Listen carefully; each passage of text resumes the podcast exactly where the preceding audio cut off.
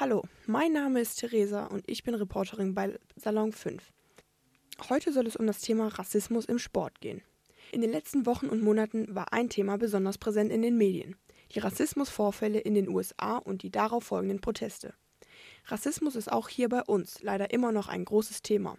Und heute soll es um die Rassismusfälle im Sport gehen und wie zu den Vorfällen in den USA Stellung gezogen wurde. Da ich mich seit vielen Jahren für Sport interessiere und ich die aktuellen Geschehnisse natürlich verfolge, wollen wir heute mal auf diese genauer eingehen. Aber erstmal ein bisschen was zur Statistik. Der Anteil der ausländischen Spieler in der ersten Fußball-Bundesliga liegt bei mehr als 52 Prozent, so die Statistiker. Es scheint also, als sei der Sport eine Art Schauplatz für Weltoffenheit, andere Kulturen und Religionen. Dass das aber nicht so ist, haben jüngste Vorfälle immer wieder widerlegt. Hierzu mal ein paar Beispiele. Beim DFB-Pokalspiel Schalke 04 gegen Hertha BSC Berlin wurden von Anhängern der Schalker Affenlaute imitiert, die an Herthas Spieler Jordan Torunariga gerichtet waren, so der Spiegel. Der Verteidiger, der in Deutschland geboren wurde, hat einen nigerianischen Vater und wurde aufgrund seiner dunklen Hautfarbe angefeindet. Ein weiteres Beispiel. Würzburg-Profi Leroy Quandvo wurde beim Spiel gegen Preußen Münster von gegnerischen Fans rassistisch beleidigt. Die anderen Fans reagierten darauf mit Nazis rausrufen und meldeten den Ordnungskräften den Täter. So der Sportbuzzer. Häufig greifen die Vereine oder Fans ein, können in manchen Fällen den Täter ausfindig machen und erteilen ihm Stadionverbot. Den Verantwortlichen ist wichtig, in Zukunft weiterhin Zeichen gegen Rassismus im Sport zu setzen. Doch immer wieder fallen auch Aussagen von Professoren und Experten, die behaupten, dass, Zitat, die Spieler ihre Gefühle im Griff haben sollen und ihre individuellen Befindlichkeiten haben zurückzustehen. So beispielsweise Stefan Katrat, Berliner Professor für Sport- und Eventmanagement. Dass darauf eine große Diskussion folgte, wie man solche Fälle in Zukunft verhindern kann, ist wohl logisch. Dass die Täter zur Rechenschaft gezogen werden können bzw. überhaupt identifiziert werden, kommt leider immer noch zu selten vor. Auch wenn die Vereine mit Videoaufnahmen und Zeugenaussagen vieles dafür tun, sind weder der Deutsche Fußballbund noch die einzelnen Vereine am Ziel angekommen. Sollten vielleicht Spiele unterbrochen bzw. abgebrochen werden, wenn der Schiedsrichter auf solche Vorfälle aufmerksam wird? Oder sollten auch Vereine dafür zur Rechenschaft gezogen werden, weil ein Anhänger ihres Vereins durch solche Taten auffällig wird?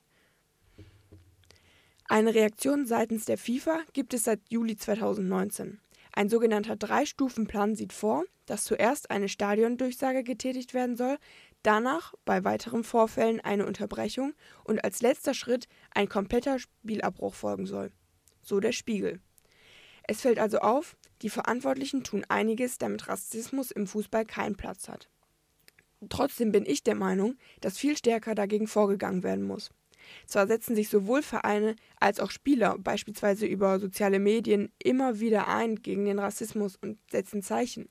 Aber es ist viel wichtiger, dass schon auf dem Platz unmittelbar nach den Vorfällen Strafen vollzogen werden.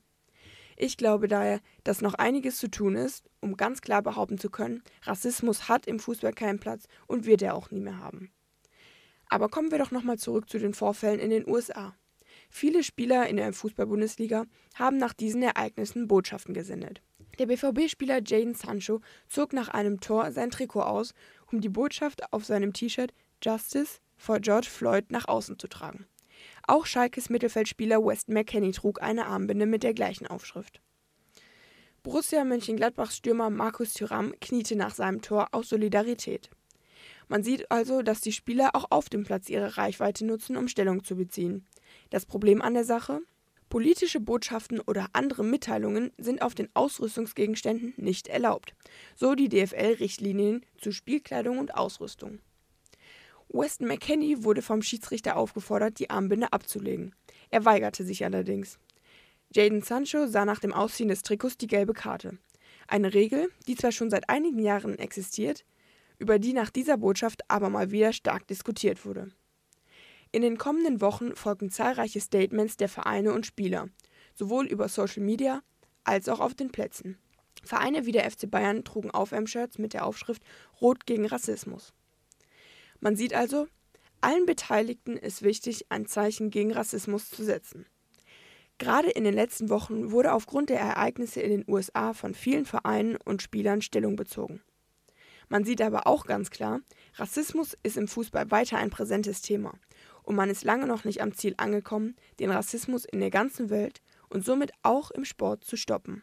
Ich hoffe, euch hat diese kleine Reportage über Rassismus im Sport etwas aufgeklärt und ihr konntet etwas daraus mitnehmen. Ansonsten sage ich Tschüss und bis bald.